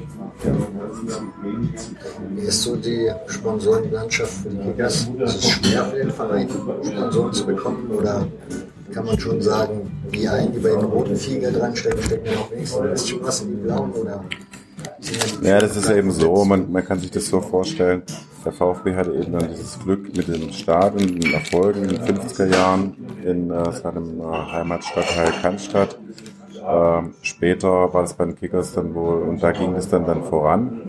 Äh, bei den Kickers ist es dann eben so, ähm, dass da halt äh, oftmals ein Problem war, wo das Geld herkommt. Ja, zum Beispiel Karl Algöber, der auch bei den Kickers gespielt hat, ähm, jetzt stellte so dar, bevor dieser legendäre Präsident äh, ADM kam, mussten die halt immer auf ihren Umschlag warten. Ja, das Geld kam nie, man wurde vertröstet hatte mal ein Essen bei irgendeinem äh, Kickers-Gönner, einem Wirt ausgegeben bekommen, aber das Geld kam halt nicht. Ja, das Kuvert wurde halt immer zu spät oder halt nicht ganz voll wie ausgemacht überreicht.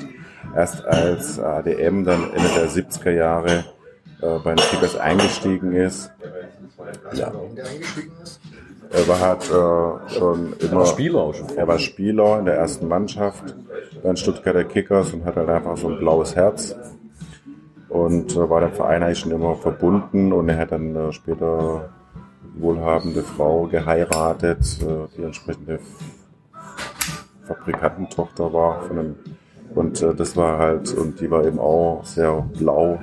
Und so lief es eben dann, dass sie sehr viel Geld da in die Kickers irgendwie gepumpt haben, mehr oder weniger.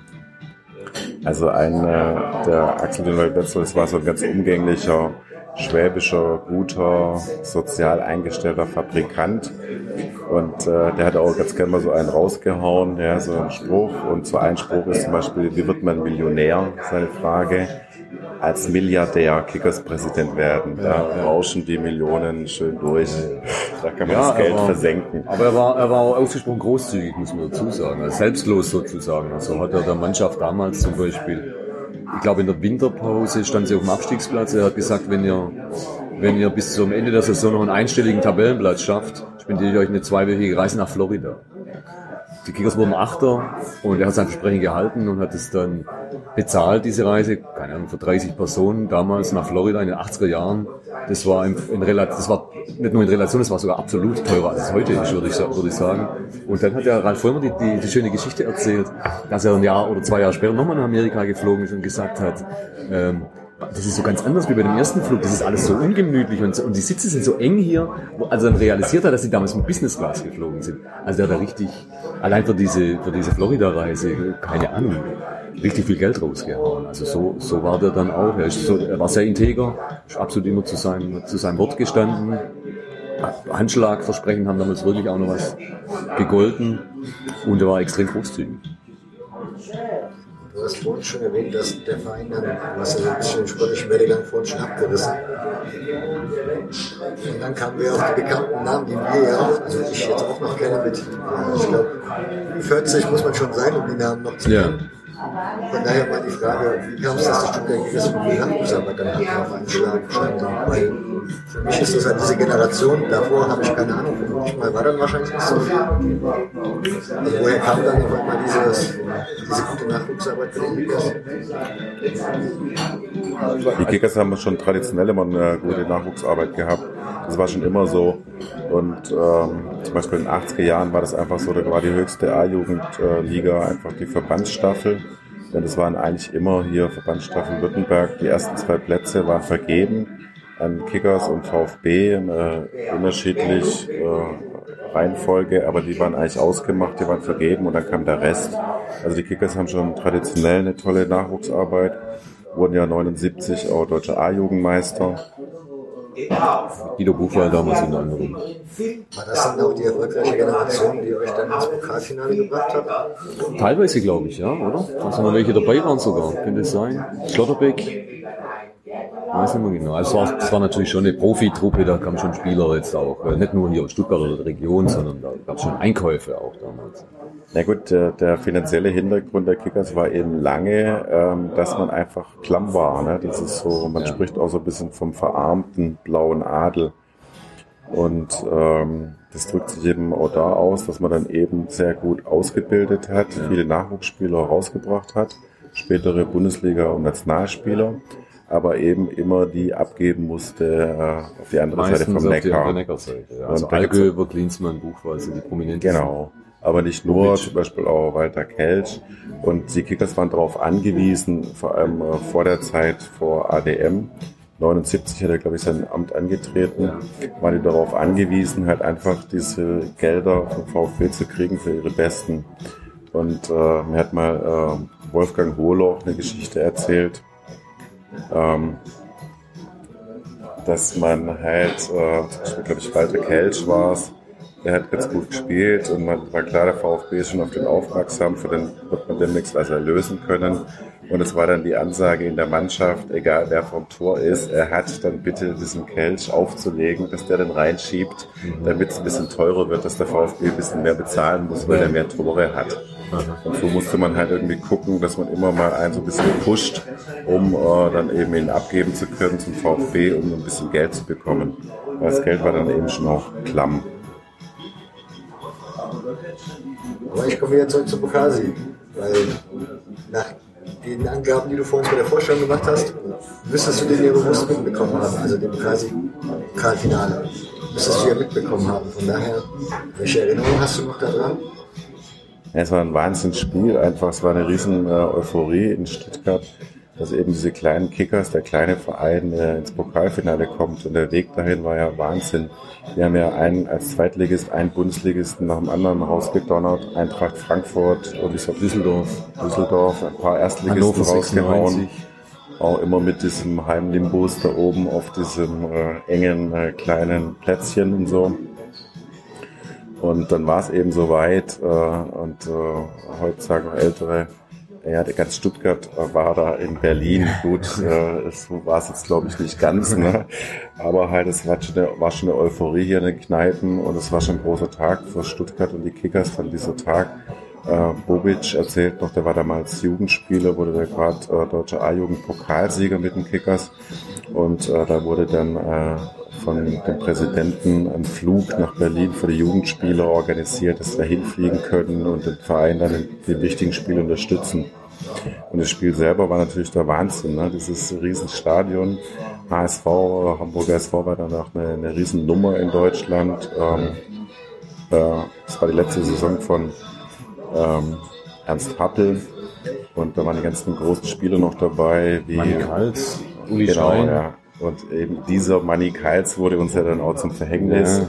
Erst hat irgendwie ähm, der Namensgeber von unserem Fanclub, Ja. Kurt Bach, Dirk Kurtenbach, das 1 zu 0 geschossen. Dann nennen wir uns jetzt auch an diese, äh, aufgrund von dieser Sternstunde 1 zu 0 Kurtenbach. Er hat 1-0 gemacht und es war noch eine riesen Chance da in der ersten Halbzeit, dass man nachlegt und es 2-0 macht. Hat aber nicht geklappt, vergeigt. Und dann äh, stand lang 1-0 und dann irgendwann 1-1 und dann äh, Manny Kals läuft an, irgendwie so ein Freistoß. Ja. Alle denken, jetzt kommt Bananenflagge, Bananenflanke auf Kopfball ungeheuer Rubisch. Und der Torwart Armin Jäger richtet sich entsprechend aus und die Bauer. Und Manny Kals, das Schlitzohr, sieht halt die Lücke und haut ihn dann eben direkt rein. Ja. Und das war das 2-1 und das äh, in der stand- Schlussphase. Ja, es stand lange 1. Also die, der HSV hat schon, glaube ein paar Minuten später einen Ausgleich gemacht. Aber dann stand es lange 1-1, war, ähm, es war pari, das Spiel. Und dann kam Manny Karls und hat das Ding reingeschnippelt. Ja. Und dann in der Nachspielzeit kam das 3-1. Das, das war es dann natürlich gewesen. Aber ja, das war natürlich nochmal eine Sternstunde für, für die Kickers, was so ein bisschen auch symbolisiert, sage ich mal. Das eine Spiel, auch das, das Pech oder dieses, diese knappen Sachen, die den Kickers oft widerfahren sind. Ähm, äh, dass man das Pokalendspiel knapp verloren hat, aber auch die beiden Bundesliga-Abstiege waren ja äußerst knapp. Ist heute ja auch weithin unbekannt, dass im ersten Abstiegsjahr hat ein Punkt gefehlt auf dem auf dem, ähm, nee, im ersten Abstiegsjahr hat, haben vier Tore gefehlt auf die Frankfurter Eintracht auf dem Relegationsplatz. Ja. Und im nächsten Abstiegsjahr, das war die Saison 91, 92, das war das erste Nachwendejahr, als die Bundesliga auf 20 Teams aufgestockt wurde, da waren sie Viertletzter mit einem Punkt Rückstand. Und der kam dann auch nur, weil Wattenscheid kurz vor Schluss in Gladbach noch das 3-2 gemacht hat. Also es war immer extrem knapp und unglücklich. Die Abstiege, das hat sich durchgezogen bis in die jüngste Vergangenheit. Der Abstieg aus der dritten Liga vor, naja, vier Jahren ist jetzt her. Ähm, war auch am letzten Spieltag, äh, in, in der letzten Minute der Nachspielzeit hat Wien noch ein Tor geschossen. Ne? Dann ist Kickers mit, ich glaube wegen einem Tor sind sie dann in die Regionalliga abgestiegen. Also das sind so, so sehr, sehr unglückliche Sachen, die sich durch die Vereinsgeschichte durchziehen. Das ist im Prinzip, auf den Nenner kann man es tatsächlich bringen. Kickers-Fan zu sein bedeutet leiden. Einmal verliert man und einmal gewinnen die anderen. So- so es. sowas läuft es meistens raus. Also ich bin mir ziemlich sicher, dass ich sogar hier bei den Heimspielen mehr Niederlagen gesehen habe als, als, als Siege. Aber ja, so ist es halt. Kann man sich ja nicht aussuchen. Und der, der, der von dir auch schön porträtierte Edelfan Celle in dem Buch hat, glaube ich, auch mal geäußert, er lässt sich doch seinen Samstagnachmittag nicht kaputt machen, nur weil die so scheiße spielen da oben. Und so sehe ich es auch eigentlich. Es ist schön da oben, das Stadion, wenn die Sonne scheint, sehr, sehr schön.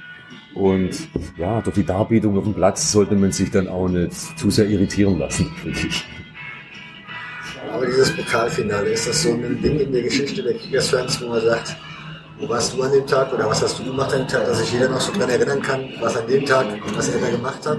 Mit Sicherheit. Bei den Ich glaube, mir kann's- ich glaub, jetzt nicht so ganz auf das äh, Niveau bringen, wo warst du, als das Sparwasser-Tor fiel. Äh, so diese schöne Serie, die die junge Welt mal gemacht hat. Ja. Aber ähm, es ist schon irgendwie ein ganz zentraler Einschnitt. Man muss natürlich sagen, ähm, die Kickers hatten damals halt, als der Präsident ADM im 79 ans Ruder kam, hat er im, äh, auf dem Fernsehturm die Journalisten eingeladen und ganz klar gesagt, er will die Kickers in die erste Liga führen. Und das war immer sein Traum und das hat er eben auch versucht, äh, entsprechend mit äh, Sponsoring. Und dann hatten die Kickers natürlich schon auch eine Wahnsinnsmannschaft 87. Und es war natürlich mehr oder weniger schon auch eine ambitionierte Zweitligamannschaft beziehungsweise eine Erstligamannschaft, äh, weil man natürlich diesen Aufstieg schon äh, immer im Blick hatte. Und das äh, relativiert dann vielleicht ein bisschen diesen Riesenerfolg, aber der, der, den gibt's ja trotzdem, dass man im Finale war. Wie ist die Wahrnehmung für euch als, ich meine, als Kind weiß man ja meistens nicht so die Vergangenheit des Vereins, die kennt man ja dann noch nicht, wenn man gerade erst anfängt, seinen Verein überhaupt kennenzulernen. Mhm.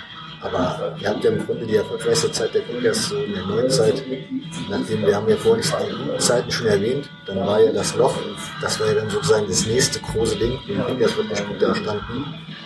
Die habt ihr ja damals bewusst erlebt. Wusstet aber ja nicht, dass das jetzt so nochmal eine Hochphase ist und danach kommt es noch ganz viel schlimmer. Mhm. Von daher, wie sieht man das so im Nachhinein, diese Zeit? Das muss der Klaus beantworten. Ich bin ja, wie gesagt, ein Spätberufener. Ich hatte die Kickers ja überhaupt zum ersten Mal, sind die mir auf dem Schirm erschienen an diesem Pokalfinale, das ich im Fernseher gesehen habe. Ähm, da war ich 16 und die Bundesliga-Aufstiege habe ich natürlich mitbekommen, aber ich habe mich nicht sehr für die Kickers äh, interessiert. Aber das kommt bei mir erst viel später, als ich nach Stuttgart gezogen bin. Ja, es stimmt natürlich, äh, dass man halt diese ganz großen Phasen dann halt in den 80er Jahren eigentlich schon äh, nicht mehr erlebt hat natürlich.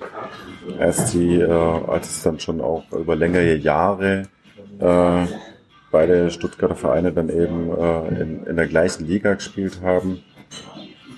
Es war wohl nach dem Abstieg vom VfB in den 70er Jahren wohl so, dass wir eine ziemliche Gurkentruppe und überalterte Truppe hatten. Das sagt zum Beispiel Wolfgang Holoch der das wichtige 1 zu 0 1975 geschossen hat, bei einem der wenigen Derby-Siege, beim einzigen äh, Derby-Sieg in jüngerer Vergangenheit, in den letzten Jahrzehnten, als diese beiden Vereine in der gleichen Liga eben waren. Damals in der zweiten Liga.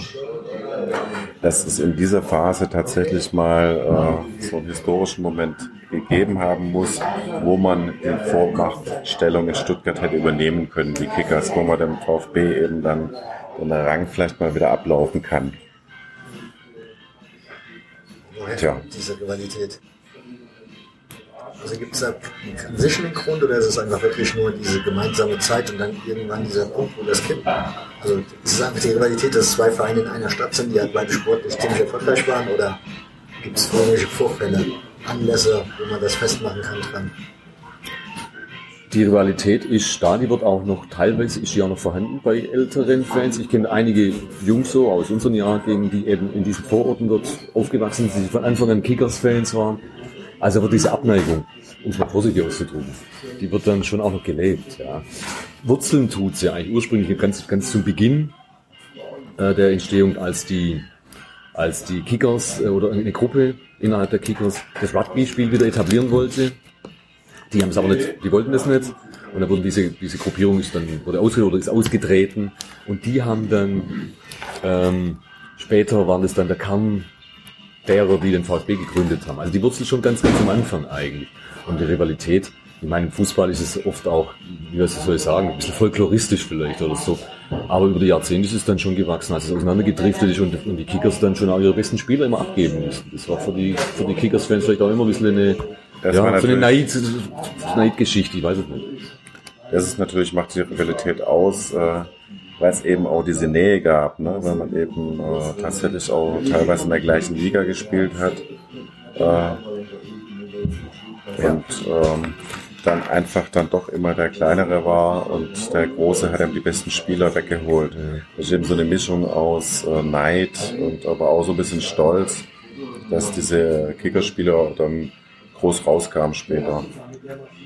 Ja. ja. Und die Rivalität, wir, wir pflegen sie natürlich schon auch, das ist klar. Es ist voll klar, wir, wir leben hier nicht in Glasgow oder, oder in äh, Buenos Aires oder sowas, sondern in Stuttgart ist es, geht es schon etwas gemächlicher zu. Da gibt es also keine äh, ähm, Fan-Auseinandersetzung oder sowas. Ähm, das ist, ja, beschränkt sich auf die verbale äh, Beleidigungen und so Geschichten. Ja. Warum eigentlich die blauen? Weil die Stuttgarter Landesfarben sind rot-weiß, also rot-weiß, oder die Stadtfarben? Nee, die Stadtfarben sind äh, gelb-schwarz. Okay. Gelb-schwarz. Warum blau? Also vor, ähm,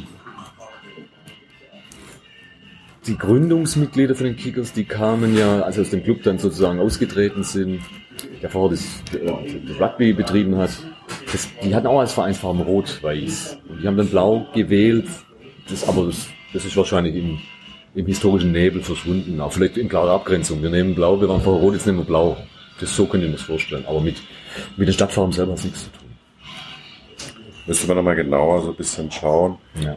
Ähm, zum Beispiel diese, das wird auch diese Ausstellung äh, vielleicht auch nochmal transportieren, weil es eben diese jüdischen Wurzeln gab Okay. und dieses helle Blau äh, ist natürlich jetzt auch heute so die Farbe von Israel Ja. und so weiter. Ne? Das ist dann vielleicht hat das dieser Einfluss dieser jüdischen äh, Mitglieder äh, spielt da möglicherweise auch noch eine entscheidende Rolle.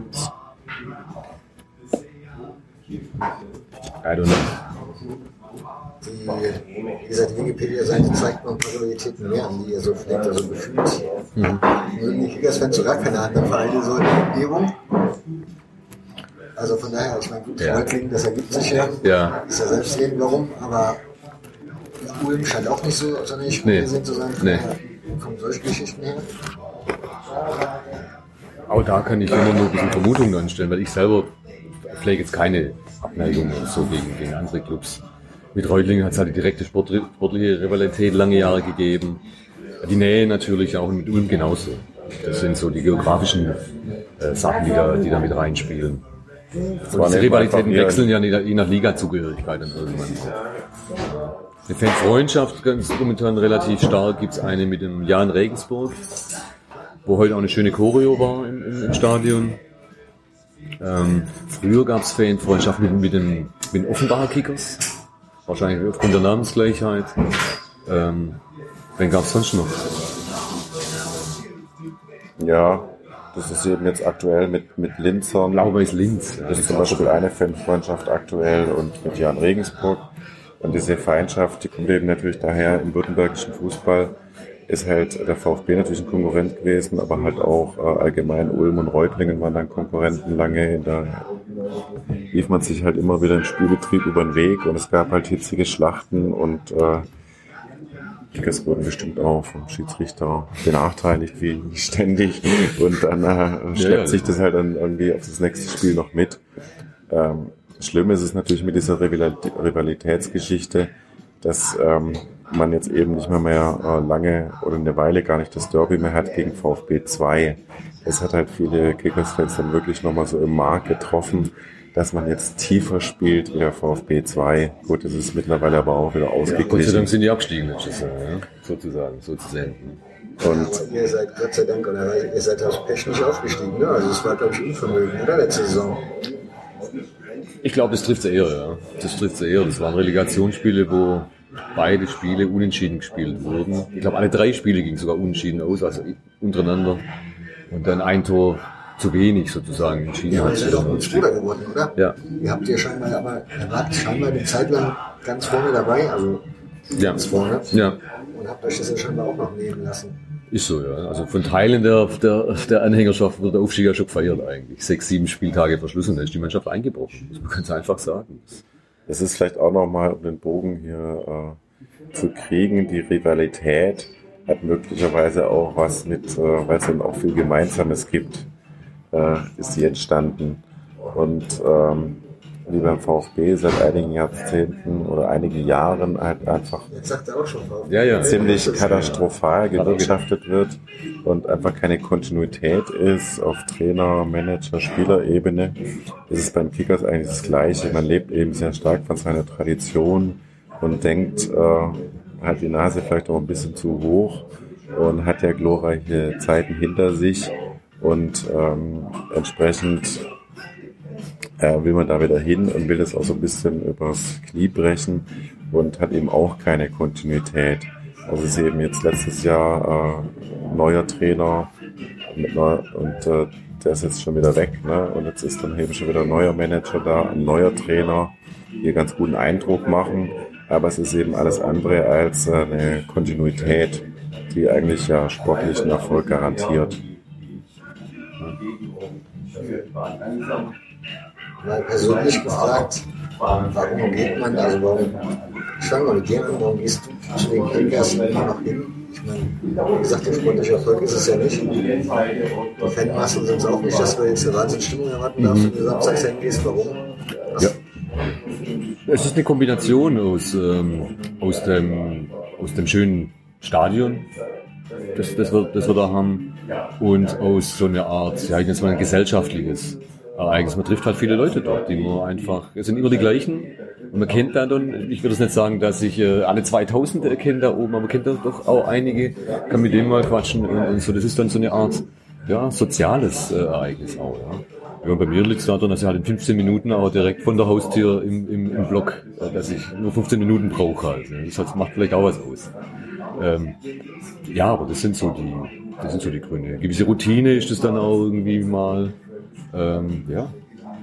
Das ist schwer zu sagen. Den Impuls, den ein Fußballfan von, einem, von so einem Club, so, so einem doch recht unerfolgreichen Club immer wieder ins Stadion zieht. Aber das kann man ja bei vielen anderen Clubs genauso fragen. Was weiß ich, mir fällt ein Kaiserslautern, Duisburg. Ähm, es gibt viele so Clubs, wo man die Fans tatsächlich doch fragen könnte, was, was machst Warum machst du das eigentlich jeden Samstag? Ja, du hast ja vorhin schon den Busfahrer erwähnt, der sehr, sehr lange dabei ist.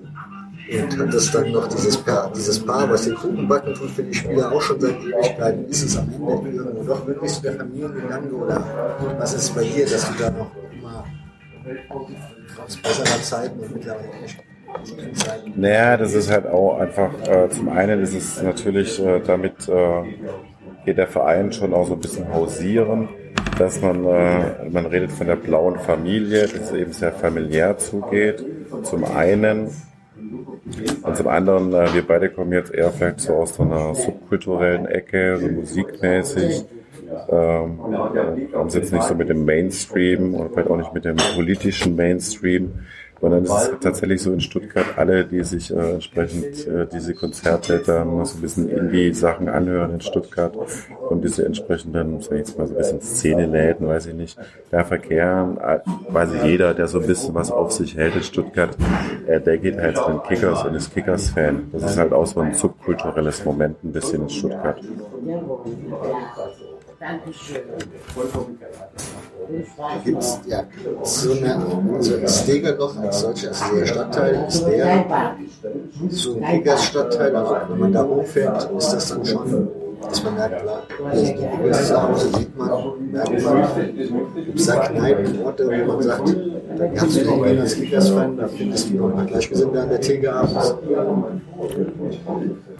Kennst du die Haus in Degerloch in der Kneipenszene? Ich kenne einige da wird es so sein, ja. Aber Degerloch ist ein, ist ein sehr gut bürgerlicher Stadtteil. Da, da gibt es auch gar keine so eine lebendige subkulturelle Szene sowieso nicht, aber auch keine, keine richtige Kneipen. Diese Eckkneipen, die sterben ja generell aus. Und also mir, wird nur eine einfallen in Degerloch selber. Dass mir das gerade sagt, ich war ja auch schon zwei, drei Mal da, so, so Kneipen und das Stadion ist eigentlich gar nicht, oder? Nee, der Stadtteil ist wie gesagt irgendwie sehr bürgerlich und eigentlich schon so ein bisschen Upper Class und reich. Das kann man tatsächlich sagen. Äh, und es gibt eigentlich da nicht so eine lebendige Kneipenszene. Das findet unten im äh, Kessel statt, in der Innenstadt. Und ähm, ja, man geht eben da hoch. Und äh, A, wegen diesen, äh, dieser familiären Atmosphäre, die halt eben auch dieses Ehepaar Lilo und äh, Uli herprägen, die da eben seit Jahrzehnten da äh, die Mitglieder versorgen und diese VIP-Gäste da versorgen und äh, die, für die Spieler Kuchen backen, die die dann in der Halbzeit bekommen und so weiter. Und es man, äh, auch eben sehr, sehr viel kommt über durch dieses Stadion, ja. Das hat zum Beispiel der Journalist Christoph Ruf auch sehr schön ausgearbeitet, als er halt verschiedene Vereine und Orte bundesweit sich angeschaut hat äh, hat er eben auch festgestellt, es ist schon einer der schönsten Orte, ja, weil es eben oben auf dem Hügel ist, ähm, dann ähm, ist das kleine enge Stadion im Wald, ja, und äh, dann das Wahrzeichen der Stadt, der Fernsehturm. Das ist halt schon eine tolle Atmosphäre, wenn ein Flutlichtspiel ist, der Fernsehturm brennt, das Flutlicht an ist, ringsum Wald, man läuft dann ein Stück durch den Wald. Äh, und es ist dann halt schon eine, eine schöne Atmosphäre und ein besonderer Ort. Stuttgart die anderen Stuttgarter haben ja ihren Verein ausgegliedert. Für mich ist das ja kein Verein, also es um die erste Mannschaft geht. Wie sieht das bei den Kickers aus? Also seid ihr noch ein IV oder? Ja, ja, wir sind, das ist ein Verein, ein kleiner Verein, wir haben glaube nur 2300 Mitglieder, also auch nicht zu vergleichen mit den, ich glaube, das haben die glaube 70.000 Mitglieder. Ähm, aber das sind ja die Gründe, da braucht man ja dann seine Mitgliedschaft, damit ja, ja. man die Eintrittskarte genau. kommt. Das sind so passive Mitgliedschaften, ja. ja. 2300 ist viel, also das spricht die erste Mal Mehrspartenverein vermutlich dann, oder? Ja, ja. Es werden noch ein paar Sparten betrieben. Leichtathletik, ich glaube, noch aktiv. Gell? Dann gibt's den Hockeyclub, der ja auch mal sogar deutscher Meister war im Feldhockey. Äh, aber ich weiß nicht, ob der noch Bestandteil des es Vereins gibt halt, ist. Der Verein ist schon äh, ein eingetragener Verein. Es gibt aber halt ähm, eine Unterabteilung, HTC heißt es, HTC Stuttgarter Kickers. Da ist die Tennisabteilung und die Hockeyabteilung quasi ausgegliedert. Die heißen aber HTC Stuttgarter Kickers. So. Und äh, das ist eben auch so ein Unterschied. In dem Verein findet eben nicht nur Fußball statt, sondern es ist ein breit gefächerter Verein. Da gab es auch mal eine Tischtennisabteilung, hat auch mal erste Bundesliga gespielt. Leichtathletik ähm, gab es Hochphasen, wo die sehr erfolgreich waren, deutsche Meister rausgebracht haben. Und es gibt zum Beispiel auch eine Fanabteilung für Fatzki, also heißen die. Und halt tatsächlich eine Abteilung für die organisierten Fans, die sich dann halt entsprechend einbringen und Auswärtsfahrten organisieren und so weiter. Ihr da das Gefühl, dass das schon genommen hat durch den ja, durch die Misserfolge der letzten Jahre? Oder ist der Fanblock immer noch ziemlich frequentiert? Also sprich, kommt auch immer noch das Blut sozusagen nach? Oder seid ihr jetzt so langsam die Letzten, die dann irgendwann mal das Licht ausmachen werden? Nein, äh, im Gegenteil, es sieht eigentlich äh, gut aus, so was, die, was den Support angeht. Ähm, die Zuschauerzahlen haben sich natürlich reduziert, aber für die Oberliga, Fünftligamannschaft sind die natürlich überragend. Wir waren letztes Jahr Zuschauergröße in Deutschland, knapp vor Chemie Leipzig. Ähm, also da ist immer noch, da sind treue, wirklich treue, treue Fans und man sieht auch immer wieder junge Gesichter, speziell in diesem, ähm, in den, bei den blauen Bombern, bei, der, bei den Ultra-Gruppierungen. Das ist eben so ganz interessant, es ist eben einfach der kleine Verein, aber es ist eben irgendwie so der, der kleine edle Verein und viele Dinge entstehen da auch schon ähm, ein bisschen früher als woanders, zum Beispiel auch diese Ultra-Fan-Bewegung, als sie dann von Italien nach Deutschland kam, mhm. war es zum Beispiel so, dass äh, bei den Kickers 85 eine Ultra-Fan-Bewegung sich äh, 95, 95, 95 Entschuldigung, etabliert hat, die blauen Bomber. Und die haben auch entsprechende Jugendabteilungen und Nachwuchs und da passiert schon auch was.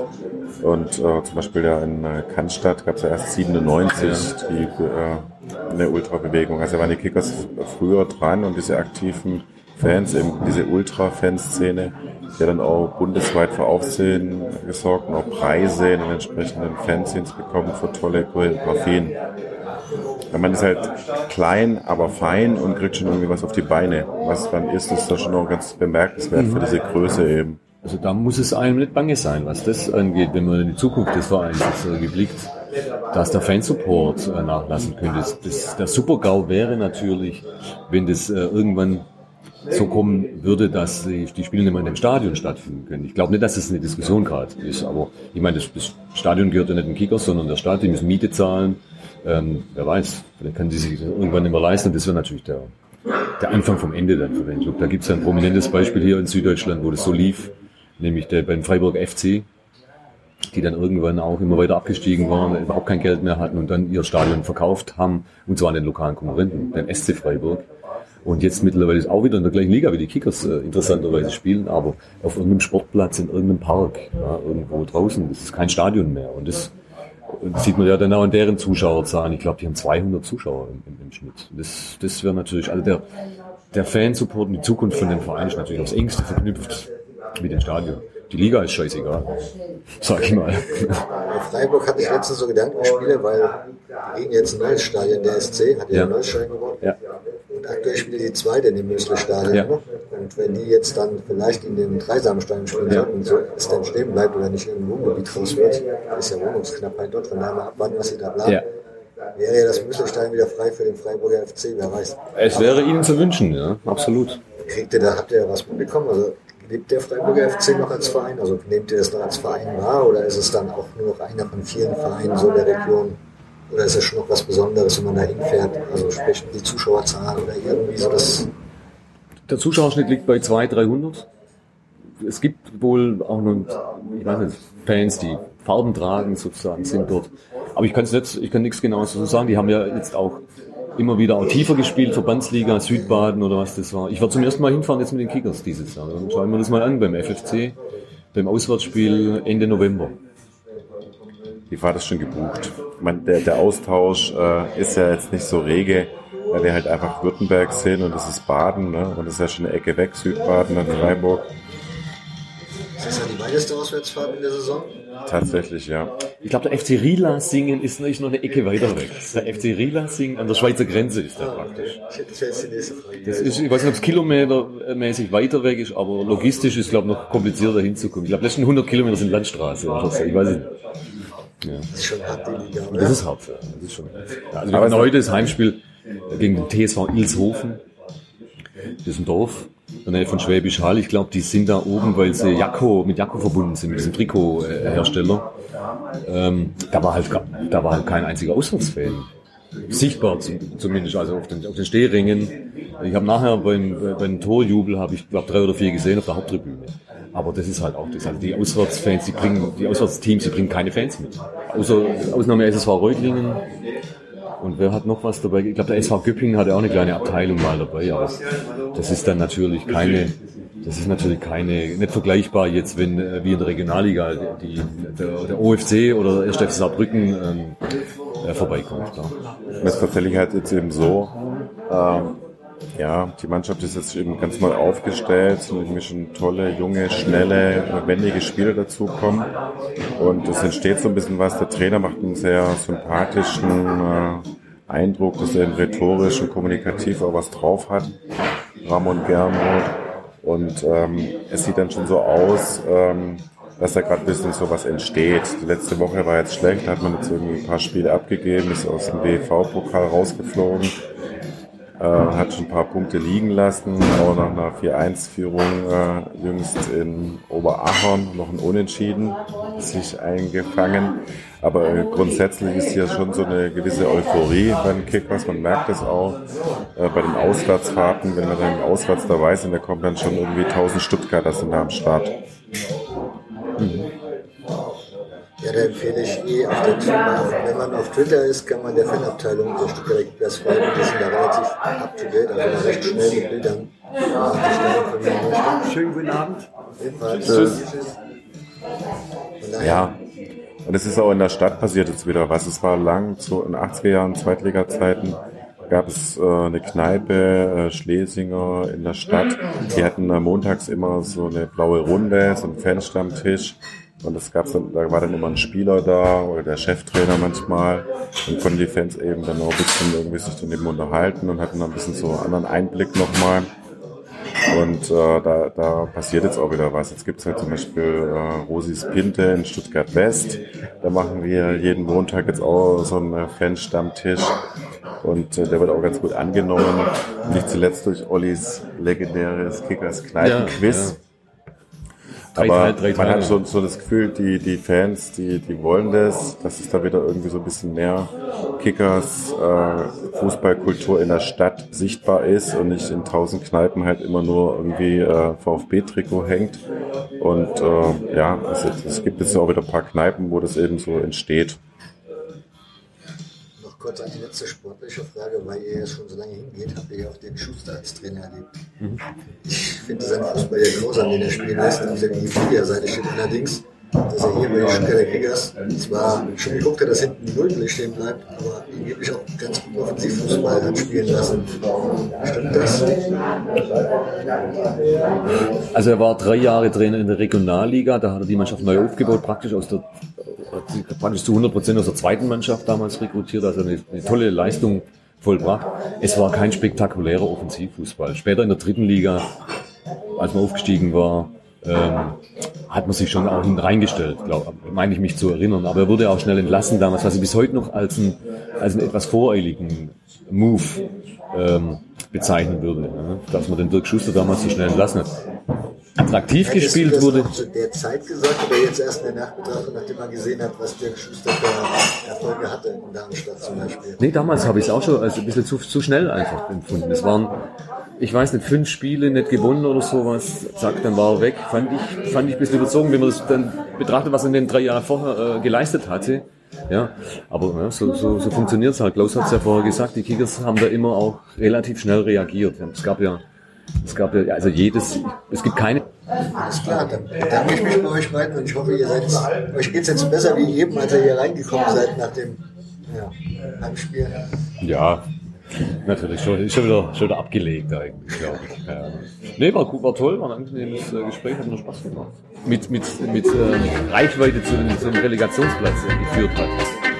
Wenn der dann gehen musste, da kann man verstehen, das geht dann tief in den Menschen ganz, ganz so rein, glaube ich. Ja, bei dem Dirk Schuster erinnere ich mich eben, ähm, das ist eben auch so eine Geschichte gewesen, die ich vorhin so ein bisschen angeschnitten habe. Man ist eben äh, Traditionsverein und äh, hat eben schon äh, tolle Zeiten erlebt in der Bundesliga und äh, hat da immer ganz recht hohe Ansprüche. Ja? Und in Stuttgart wird dann halt auch bei den Kickers schnell gebruddelt. Ne? Wenn, es, wenn man dann halt äh, nicht entsprechend ähm, vorne wegzieht und gleich in Führung ist. Und bei dem äh, Dirk Schuster weiß ich noch, ich bin da oben auf der Waldorf gejoggt, unten im äh, Kessel saßen die Leute schon im T-Shirt bei 10 Grad im März, da oben in Degerloch gab es noch Eisschollen, ich habe mir mal bei fast Hoch und das Extra weit- beim ja, das Joggen ist so ein es war Ableger, eiskalt noch und da stand immer in der kurzen Hose des Podcasts. Ich weiß nicht, wie man es bezeichnen soll. Ich nenne es. Unterpodcast oder irgendwie so. Auf jeden Fall, dieser Podcast beschäftigt sich extrem mit der Fanszene der Lilien. Da gibt's jede Menge Podcast-Folgen zu, zu den Ultras, zu den Freundschaften der Ultras und, und, und. Und die aktuelle Folge beschäftigt sich mit der Geschichte der Lilien. Und zwar mit einer Fusion, die 100 Jahre zurückliegt und schaut so ein bisschen zurück auf die zwei Vereine, die daran beteiligt waren. Da geht's auch ein bisschen um Wappenkunde, so ein bisschen, ja, Spielstätten, Entwicklung der Vereine, wie hat der Erste Weltkrieg da reingewirkt und, und, und. Für Darmstädter definitiv mal absolute Hörpflicht, aber ich denke auch für alle anderen, gerade die den Hörfehler gerne hören wegen der Historie, definitiv eine Hörempfehlung. Von daher die Podcast-Empfehlung dieser Ausgabe hoch und extra weit. Den Link findet ihr in den Show Notes und damit sehen wir uns nicht, sondern hören wir uns in zwei Wochen wieder. Und dann geht's nach Japan. Was wir dort machen, wartet's mal ab. Bis dahin wünsche ich euch wie immer eine gute Zeit.